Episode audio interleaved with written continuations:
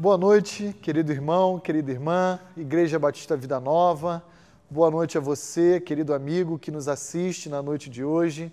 Para mim é uma grande alegria poder ser recebido por você e pela sua família no seu lar na noite de hoje, para que juntos a gente possa aprender mais da palavra de Deus a respeito do seu caráter, a respeito do seu ser, a respeito da maneira como ele opera e age na história da redenção, a respeito da forma como ele preserva a vida dos seus filhos, bem como a maneira como ele julga toda a transgressão e toda a iniquidade. Esse é o tema do livro de Naum.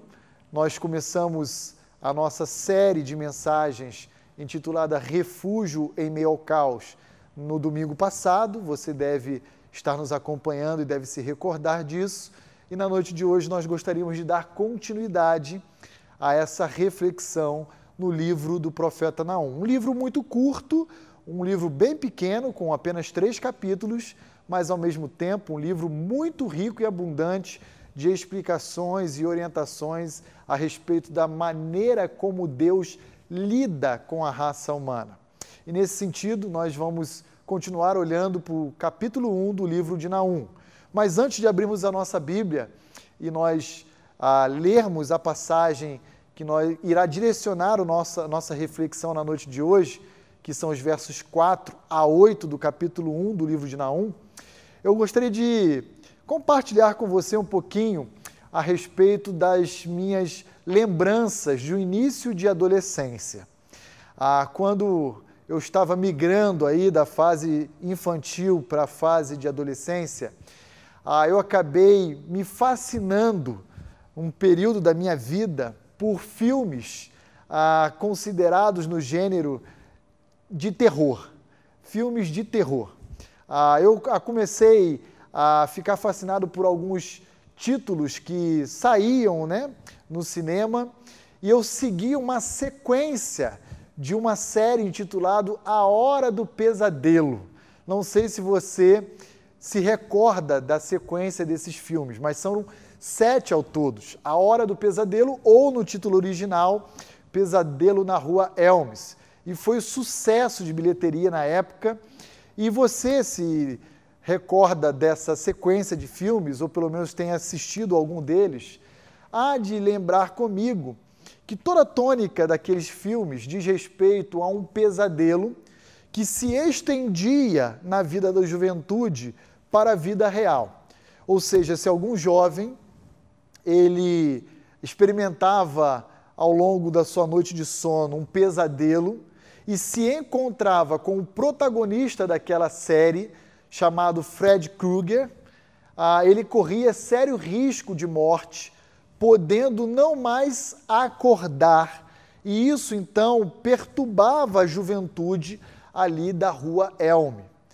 Ah, o que acontece que nós iremos olhar hoje na palavra de Deus é que Deus há de trazer um verdadeiro tormento, um verdadeiro pesadelo para o povo assírio. E nesse sentido, eu quero meditar na noite de hoje, tomando emprestado o título daquela série de terror, eu quero chamar a sua atenção para a hora do pesadelo. Não o pesadelo que há de recair sobre o povo de Deus, não é isso que se trata o livro de Naum, mas o pesadelo que a Síria haveria de experimentar no século VII a.C., especialmente no ano 612, nas mãos dos Medos e dos Babilônios. Nós terminamos a nossa reflexão na semana passada olhando para o versículo 3 e encontrando ali, então, no versículo 3 ah, do capítulo 1 do livro de Naum, que Deus tem o seu caminho no meio da tempestade, no meio da tormenta, no meio do vendaval. Ah, e Deus, ele faz das nuvens, diz o final do verso 3, ah, o estrado dos seus pés. Comparando com o nosso viver diário, as nuvens para Deus seria semelhante à poeira debaixo dos nossos pés. Se você já passou aí fazendo uma caminhada, especialmente em estradas de barro, de terra, ou mesmo dirigindo o veículo, você sabe como aquela poeira é levantada à medida que você passa por aquele caminho.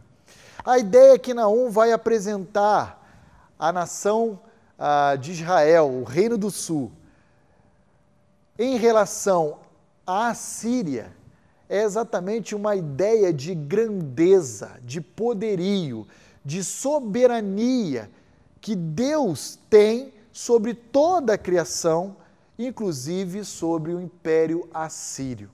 E nesse sentido, eu queria convidar você a abrir comigo a sua Bíblia, então, agora sim, olhando para os versos 4 a 8 de Naum, capítulo 1, e você pode pedir aí ao seu filho, a sua filha na sua casa, para desenhar aí ah, um retrato, né, por meio do papel, da, do, do lápis de cor aí, da canetinha, de Deus punindo os inimigos de Israel. Pode botar assim no desenho do seu filho. Peça a eles para Deus, para eles desenharem Deus aborrecido com a nação assíria. E no final, então, da reflexão, compartilhar conosco aí o desenho ah, da sua criança, do seu filho, para que ele possa estar acompanhando essa reflexão conosco, tá bom? Então, olhe lá comigo os versos 4 a 8 e observe como Naum descreve Deus e o seu iminente juízo sobre a Síria a partir desses quatro versos. Diz assim: Ele, se referindo a Deus, repreende o mar e o faz secar, e mingua todos os rios. Desfalecem Bazã e o Carmelo, e a flor do Líbano se murcha.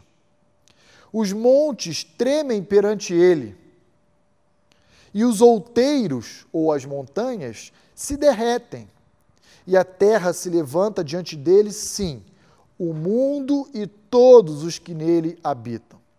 Quem pode suportar a sua indignação? E quem subsistirá diante do furor da sua ira? A sua cólera se derrama como fogo e as rochas são por ele demolidas. O Senhor é bom, é fortaleza no dia da angústia e conhece que, os que nele se refugiam. Mas, com inundação transbordante, acabará de uma vez com o lugar desta cidade. Com trevas perseguirá o Senhor os seus inimigos. Como nós já mencionamos na semana passada, o retrato que Naum vai pintar a respeito de Deus não é um retrato que nós estamos muito familiarizados. Nós costumamos pensar mais em Deus e relacionar os nossos pensamentos a respeito de Deus aos atributos do amor, da graça, da misericórdia.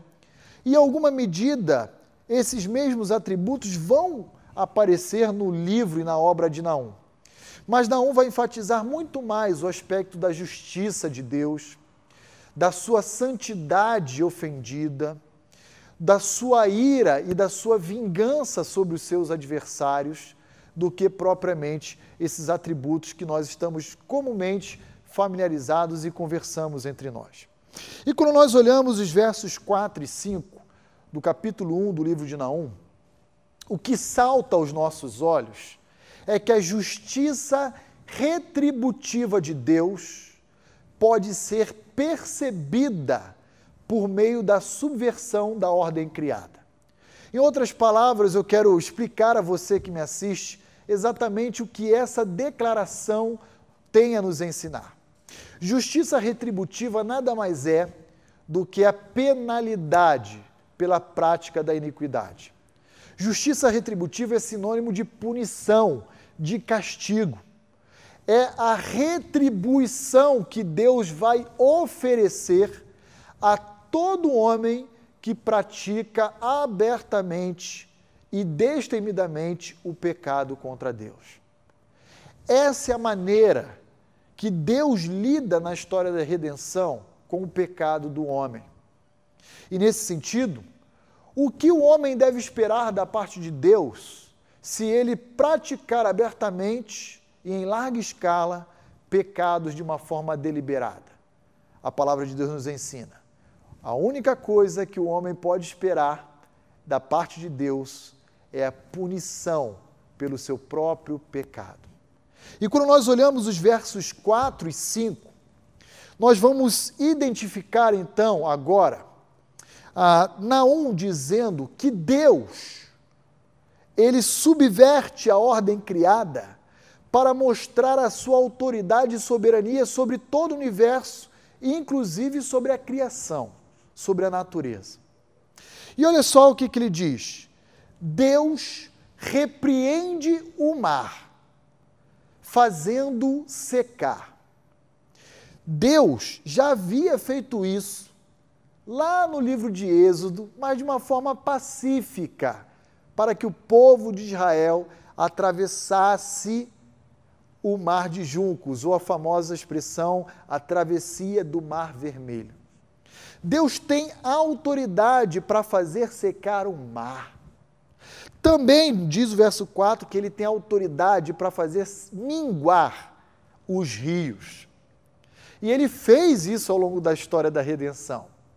No livro de Josué, capítulo 3, dos versos 14 a 17, nós vamos encontrar exatamente Deus abrindo o Rio Jordão para que a nação de Israel, juntamente com um grupo que carregava a arca da aliança, pudesse atravessar o Rio Jordão e chegar ao outro lado com os seus pés totalmente enxutos. Não está dizendo ao Reino do Sul que o Deus a quem ele serve ele traz à existência toda a criação, realiza a manutenção da ordem criada, mas num piscar de olhos, num estalar de dedos, ele pode igualmente trazer o caos sobre toda a criação. Ele faz o mar secar, ele faz o rio minguar, e ele continua dizendo que locais belos, ricos e produtivos podem se tornar lugares ermos, secos e sem vida. Por exemplo, ele vai mencionar três regiões muito conhecidas do Reino do Sul. Bazã, uma região que na verdade é um largo extenso campo verde, com pastos literalmente verdejantes, um lugar belo, calmo, bonito, e agradável aos olhos dos homens. Depois ele vai mencionar a região de Carmelo, uma região muito rica e produtiva em termos de cereais, um lugar onde praticamente se colhiam os grãos que abasteciam várias cidades. E por último, então, Naum vai mencionar a região do Líbano, também muito exuberante pela sua flora e pelos seus típicos cedros. E aí Naum vai dizer: esse mesmo Deus que criou todas essas coisas é capaz de, no estalar de dedos, destruí-las e trazer o caos sobre elas. Ele pode tranquilamente desfalecer Bazã, o Carmelo, e fazer com que a flor do Líbano murche a justiça retributiva de Deus, subvertendo toda a ordem criada. Deus está trazendo ao avesso aquilo que ele trouxe à existência. De maneira que, quando chegamos no verso 5, encontramos agora Deus dizendo: Até os montes tremem perante mim. Aqui nós podemos entender de duas formas o verso 5. Uma figura de linguagem como se fosse atribuído ao monte um sentimento humano de medo, como se os montes tremessem de medo diante da presença de Deus, do seu próprio Criador. Bem como nós podemos também, se olharmos literalmente para o versículo 5, entender que Deus é aquele que traz terremotos, tremores de terra de forma violenta, que recai inclusive sobre montes. E ele continua dizendo: os outeiros ou as montanhas se derretem diante de mim. A terra, e aí ele vai explicar no versículo 5, o mundo e todos os que nele habitam, ou seja, o habitat bem como os seus habitantes, todos eles que se levantam diante de Deus irão cair. Todos eles não poderão enfrentar a soberania e a presença desse Deus que traz sobre o homem toda a justiça contra a iniquidade. Nesse sentido, talvez você esteja se perguntando, mas pastor, por que que Deus está tão indignado contra a nação da Síria? O livro de Naum vai nos dizer o que a Síria praticava, em larga escala. Mas ainda um outro contemporâneo de Naum, também que deixou registrado para nós uma obra bem curta, mas também muito rica, chamado Sofonias. E no livro de Sofonias, capítulo 2, verso 15, nós encontramos o que a Síria era no tempo de Naum. Olhe comigo em Sofonias 2,15, o retrato da Síria nos dias de Naum. Diz assim: Esta é a cidade alegre e confiante que dizia consigo mesmo: Eu sou a única e não há outra além de mim. Como se tornou em desolação, em pousada de animais, qualquer que passar por ela assobiará com desprezo e agitará a mão. Sofonias está dizendo, num retrato da Síria e dos ninivitas, de que, na verdade, aquele povo e aquela cidade eram pessoas que se auto-intitulavam independentes de Deus. Eram pessoas orgulhosas, indivíduos altivos, que olhavam para si próprio e diziam: não há ninguém mais poderoso no mundo inteiro do que nós. Em outras palavras, eles agiam como se eles fossem o próprio Deus. Eles diziam, como diz Sofonias 2,15, de forma muito confiante a si mesmo: Nós somos singulares, somos únicos. A nossa cidade está protegida e absolutamente ninguém é capaz de nos ameaçar. Que grande engano, que terrível engano, porque Deus vai nos ensinar a partir dos versos 4 e 5 de Naum, capítulo 1, que ele é capaz de subverter, destruir, trazer o caos, instaurar a calamidade sobre todo e qualquer lugar e sobre todo e qualquer povo. É assim que Naum capítulo 1 nos ensina. E nesse sentido, no versículo 5 de Naum capítulo 1, ele vai nos dizer que até mesmo montes, montanhas, aglomerados de rochas, porções de terras, lugares aparentemente inamovíveis, são facilmente removidos por Deus. Deus é todo-poderoso. E é essa mensagem que Naú quer oferecer ao Reino do Sul. Essa é a verdade que Naum vai compartilhar a partir do verso 9 em diante com os ninivitas, com os assírios. Mas quando nós olhamos também o verso 6 e depois o versículo 8, nós iremos encontrar uma outra grande verdade contida nessas duas passagens, nesses dois versos, que diz assim: Quem pode suportar a sua indignação? E quem subsistirá diante do furor da sua ira? A sua cólera se derrama como fogo, e as rochas são por ele demolidas.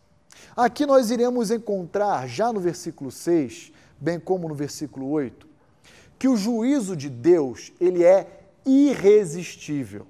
Quando Deus derrama o seu juízo, ele é perfeitamente eficaz contra todos os que se opõem a ele.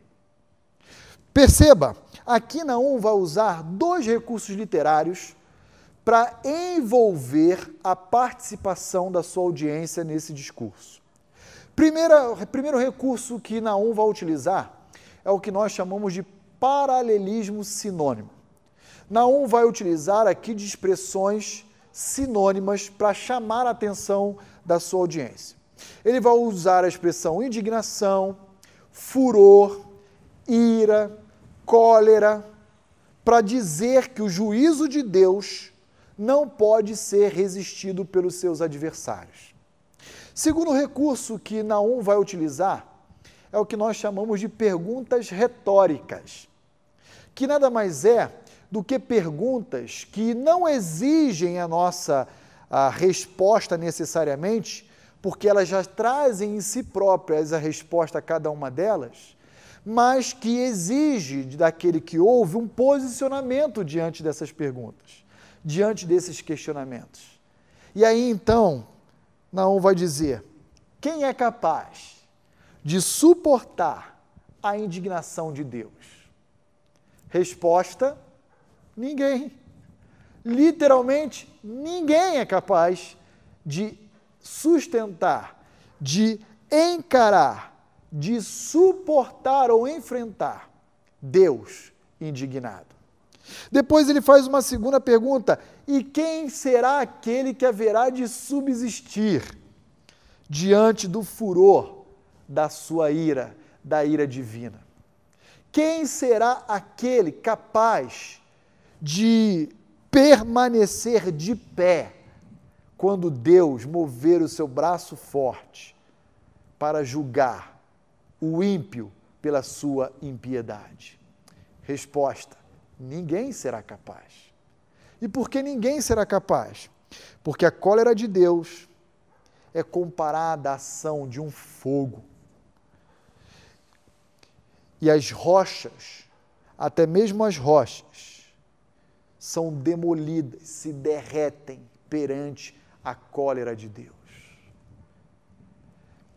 Vejam, se até a natureza é incapaz de suportar a ação de Deus indignado, quanto mais o homem, que é um ser frágil, pequeno, vulnerável.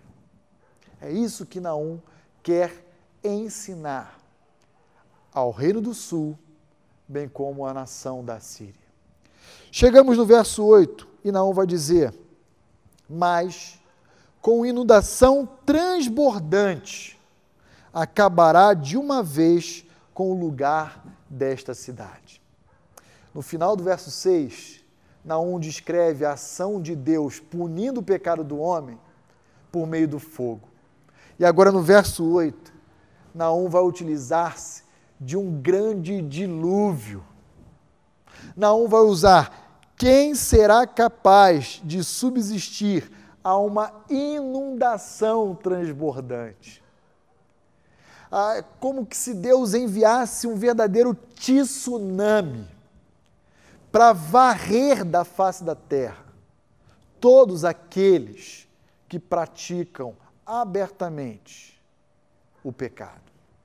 Essa é a tônica que Naum vai nos ensinar a utilizar a expressão inundação transbordante.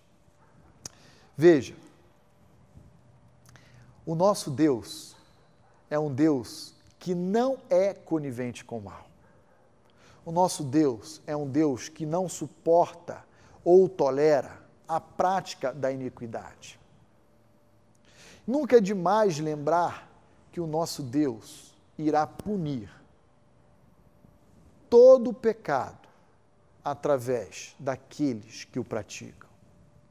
E nesse sentido, eu quero lembrar você que me assiste na noite de hoje que o nosso Senhor e Salvador Jesus Cristo, ele veio ao mundo no primeiro século e ele foi injustiçado abertamente pela crueldade do homem, pela injustiça, pela violência, pelo desprezo.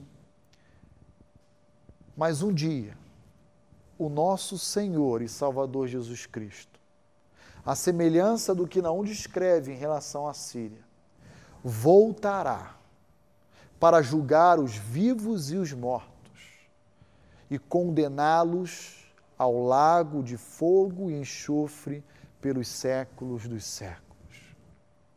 O nosso Salvador veio como cordeiro, mas o nosso redentor voltará como leão. E quando nós pensamos nisso, eu quero convidar você a ir comigo rapidamente no livro de Apocalipse, capítulo 6. E eu quero ler com você os versos 15 a 17 de Apocalipse, capítulo 6, que irá descrever um evento futuro ainda, da iminência do retorno de Cristo, quando ele haverá de julgar toda a impiedade. A semelhança do que Deus fez com a Síria no século VII a.C. Então, abra comigo sua Bíblia e vá comigo rapidamente em Apocalipse 6, dos versos 15 a 17. E observe comigo exatamente como será esse juízo de Deus irresistível e plenamente eficaz para julgar os seus adversários. Olha lá comigo. Os reis da terra, os grandes, os comandantes, os ricos, os poderosos, e todo escravo e todo livre se esconderam nas cavernas e nos penhascos dos montes. E disseram aos montes e aos rochedos: Caia sobre nós e escondei-nos da face daquele que se assenta no trono e da ira do cordeiro, porque chegou o grande dia da ira deles. E quem é que pode suster-se? Sabe o que é interessante em tudo isso?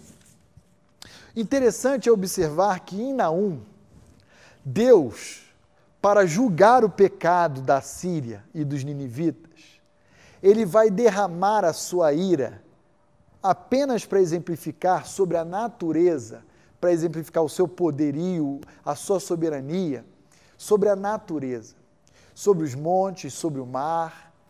Ele usa a figura da natureza só para intimidar os assírios. E agora em Apocalipse capítulo 6, nós encontramos a humanidade sem Cristo perdida pela prática da sua iniquidade, clamando a esses mesmos elementos da natureza que caiam sobre eles e abreviem a sua dor, para que eles não tenham que enfrentar a presença do nosso Salvador Jesus Cristo e do Pai que virá para julgá-los.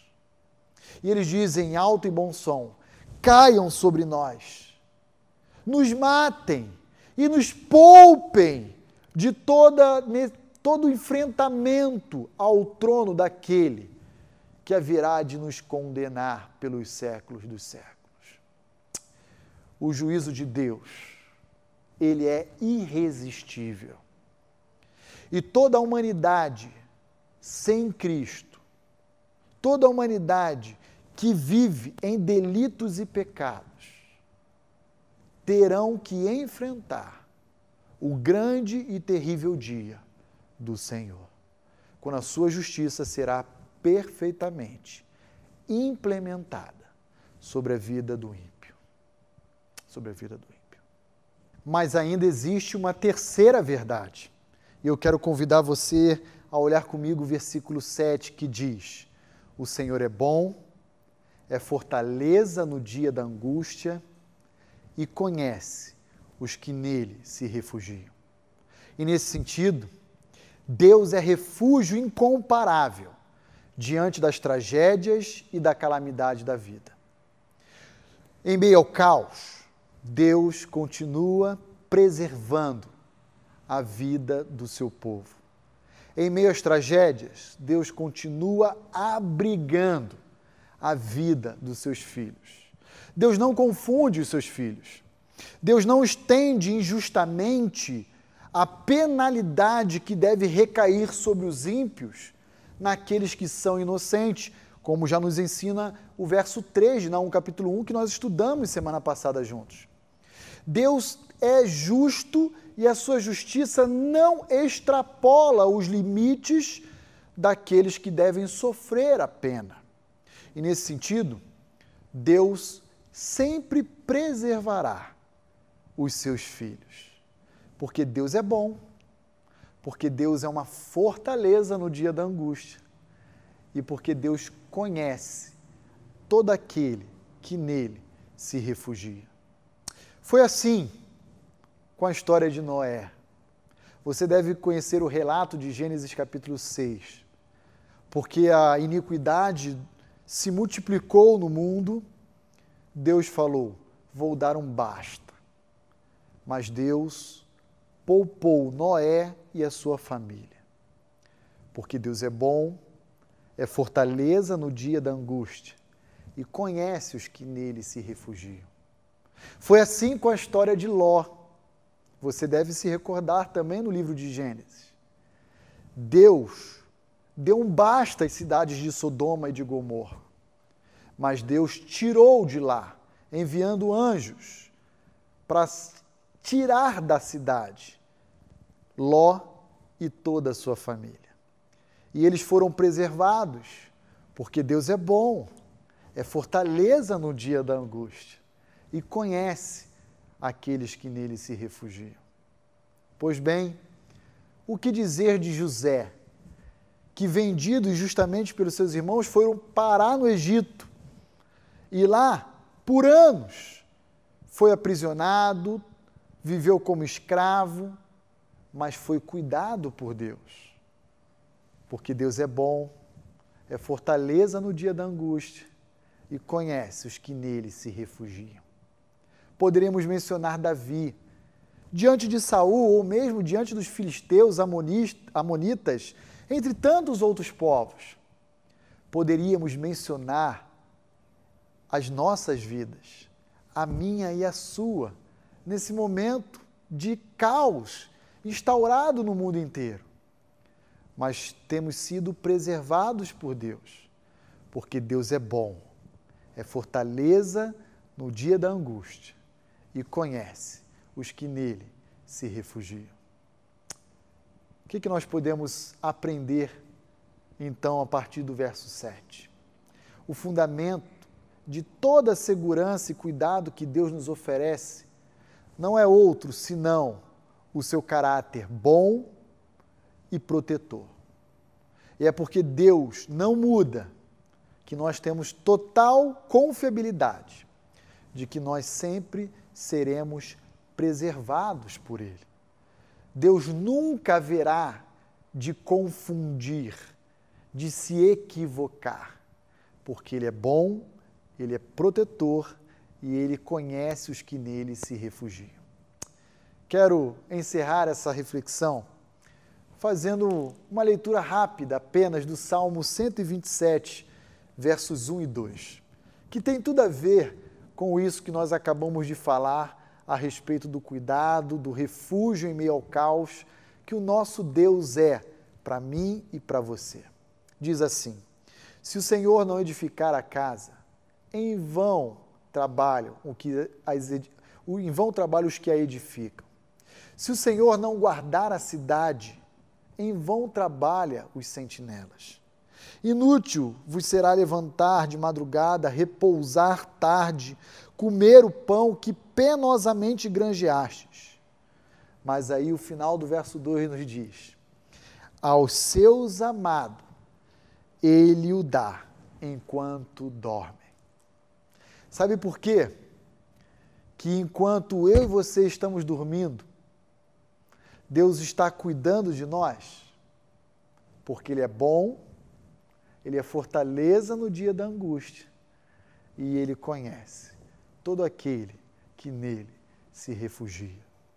O nosso Deus não dorme, Ele trabalha, inclusive no turno da noite, em favor do seu povo. Toda a calamidade que Naum vai descrever é uma calamidade em favor do seu povo. É uma expressão de intervenção para que o Reino do Sul seja preservado, libertado do cerco da Síria, da aflição que eles lhe oprimiam e de toda fustigação que eles ofereciam sobre o Reino do Sul.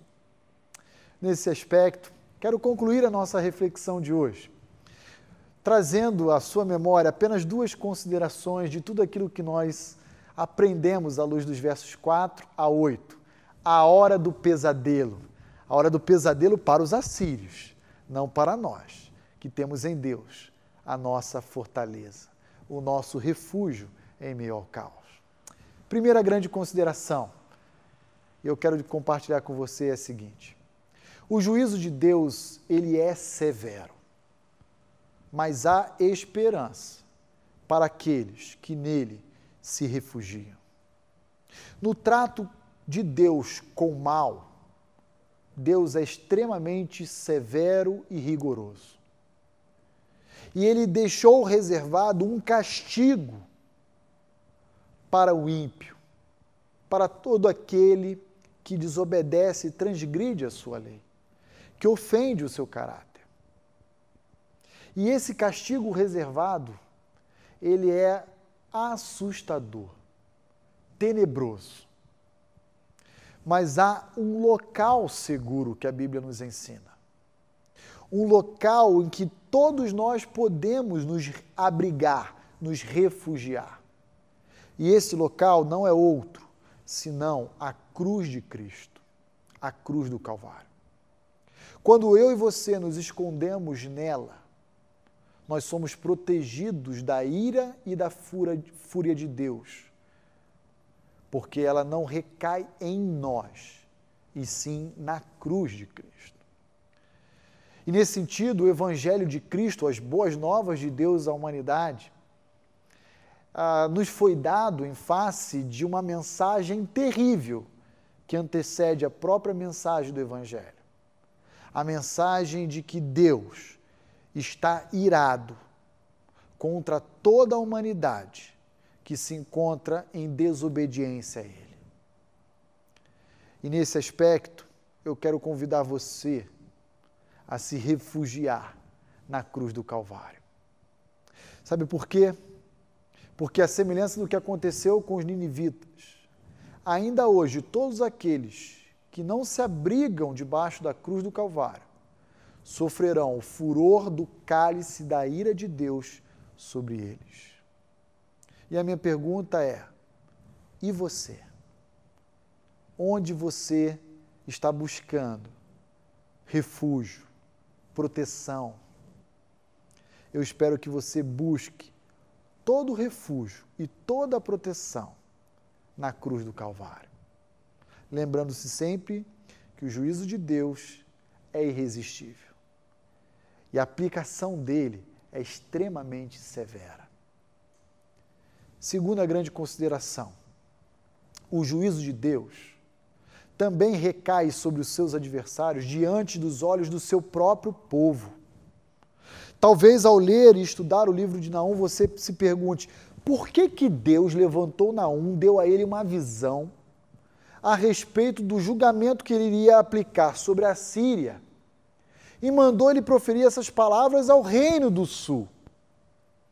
Por que, que ele não foi direto falar contra os assírios?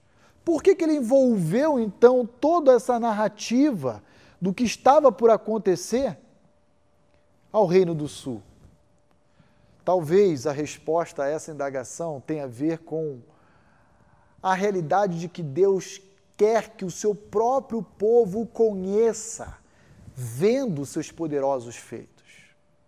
E à medida em que o seu próprio povo vê vir o que ele há de trazer sobre os seus adversários, e somente no coração do seu povo o temor, a obediência, a devoção, o tamanho da redenção que um dia nos alcançou. E nesse sentido, tudo isso já é cumprimento de uma aliança que Deus havia feito com Abraão séculos atrás. Lá no capítulo 12 de Gênesis, Deus havia dito a Abraão: Eu vou abençoar os que te abençoarem, mas eu também vou amaldiçoar, punir, julgar todos aqueles que se opuserem ou amaldiçoarem a você e a sua descendência. E foi exatamente isso que aconteceu recaindo sobre o povo assírio. Com isso, temos uma verdade muito especial, que talvez você já conheça, mas precisa ser lembrada. Deus não nos livra das tragédias, mas Ele nos livra nas tragédias. Deus é uma fortaleza em meio ao caos. Mas o caos está acontecendo lá fora, está diante dos nossos olhos. Nós estamos sendo preservados por Ele. Mas o caos está acontecendo. E nesse sentido, eu quero desafiar você mais uma vez a buscar o refúgio em meio ao caos debaixo da cruz do Calvário. Porque o juízo de Deus, ele cai sobre toda a impiedade, mesmo diante dos olhos do seu povo. Quero convidar você a orar comigo nesse momento, a fechar comigo seus olhos, inclinar comigo a sua cabeça e se você já recebeu a Cristo como Senhor e Salvador da sua vida, faça desse momento uma oportunidade de gratidão, de dizer: Senhor, como a tua redenção me alcançou, livrando de mim um caos que estava destinado a mim. Mas se houver alguém que ainda não estabeleceu um relacionamento pessoal com Cristo como sendo Salvador da sua vida, eu quero estender esse convite a você na noite de hoje, dizendo a você que me assiste, que sem Jesus, sem a cruz do Calvário, você está na mesma condição dos ninivitas. E Deus é extremamente severo e rigoroso ao julgar os seus adversários. Vamos orar?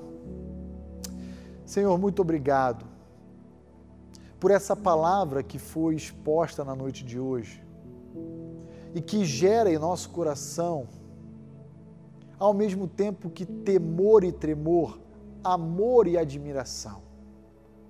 Temor e tremor porque reconhecemos que pecado é coisa séria e que o Senhor não há de ser conivente com nenhuma prática do mal. Mas amor e admiração e devoção ao Senhor, porque nós não merecíamos ter à nossa disposição esse refúgio, esse abrigo, esse local de segurança que o Senhor, por meio da cruz do Calvário, nos oferece. E o Senhor providenciou graciosamente esse local para nós e nos tornou membros da sua família. Muito obrigado, Senhor. Ó Deus, que essa verdade que foi estudada, analisada na noite de hoje, possa ser escrita em nossas vidas, mentes e corações.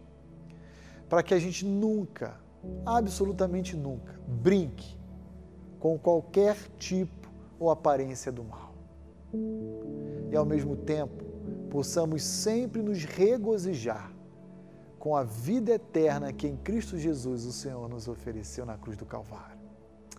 Obrigado a Deus, porque o Senhor é bom, é fortaleza no dia da angústia e conhece todo aquele que em ti se refugia. E é no nome do nosso Salvador que oramos a ti. Amém e amém. Querido amigo, querido irmão, querida Igreja Batista Vida Nova, Deus abençoe você, seu lar, sua família, dando a você e a sua família, àqueles que você ama, uma semana ricamente abençoada na presença dEle. Antes de nós encerrarmos, não esqueça de subir aí nas redes sociais a imagem aí, o retrato, a fotografia sua, da sua família, do desenho dos seus filhos, sobre tudo isso que acabamos de meditar. E vamos juntos encarar mais uma semana abrigado no refúgio que Deus nos oferece em meio ao caos. Que Deus os abençoe.